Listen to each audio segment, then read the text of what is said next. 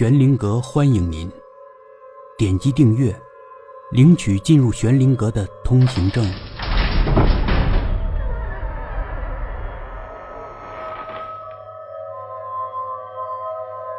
龙公主第十三集，关涛沮丧了一会儿，但也就那么一会儿，就仅仅那么一会儿，然后他的注意力又被龙公主的美貌吸引了。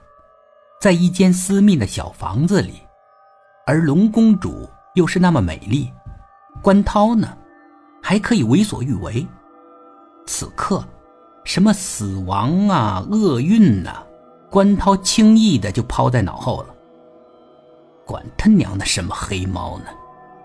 关涛向龙公主扑了过去，龙公主没有躲避，她呆在原处，等着关涛扑过来。欢快过后。关涛又睡了过去，他睡得不太踏实，乱七八糟的梦骚扰着他。突然，他就惊醒了过来，他被眼前的景象惊呆了。龙公主趴在床尾，正拿着一把关涛刮胡子的刀片，对着关涛的脚底板做着什么。关涛突然醒过来，让龙公主也吓了一跳，她显得惊慌极了：“你在干什么？”他支吾着，关涛的语调发生了变化：“你到底在干什么？”“嗯，没干什么。”显然，说谎并不是龙公主的长项，她的脸都变得羞红了。关涛捧着脚底板看了看，好像也没有什么特别的，但很显然，龙公主还是有些事儿瞒着关涛。“你到底在干什么？”关涛问龙公主，语气平和了一些。龙公主垂着头不吭声。你是我的老婆，我以你丈夫的名义，请你告诉我，你刚才在干什么？龙公主还是垂着头，但关涛一定要搞清楚是怎么回事儿你必须得回答我。看来敷衍是敷衍不过去了。龙公主怯生生的回答了：“我。”嗯，我只想在你脚底板上刮下一点皮。关涛有些惊讶，为什么要刮我脚底板的皮呢？龙公主又是欲言又止的样子，关涛的脸庄重起来。你对龙珠起过誓，然后你是我的老婆，我是你的老公，你必须得告诉我到底是怎么回事，不能有半点隐瞒。提到龙珠。龙公主的表情有些变化。好吧，我都告诉你。关涛等着他说下去。我都告诉你，但你不能生气啊。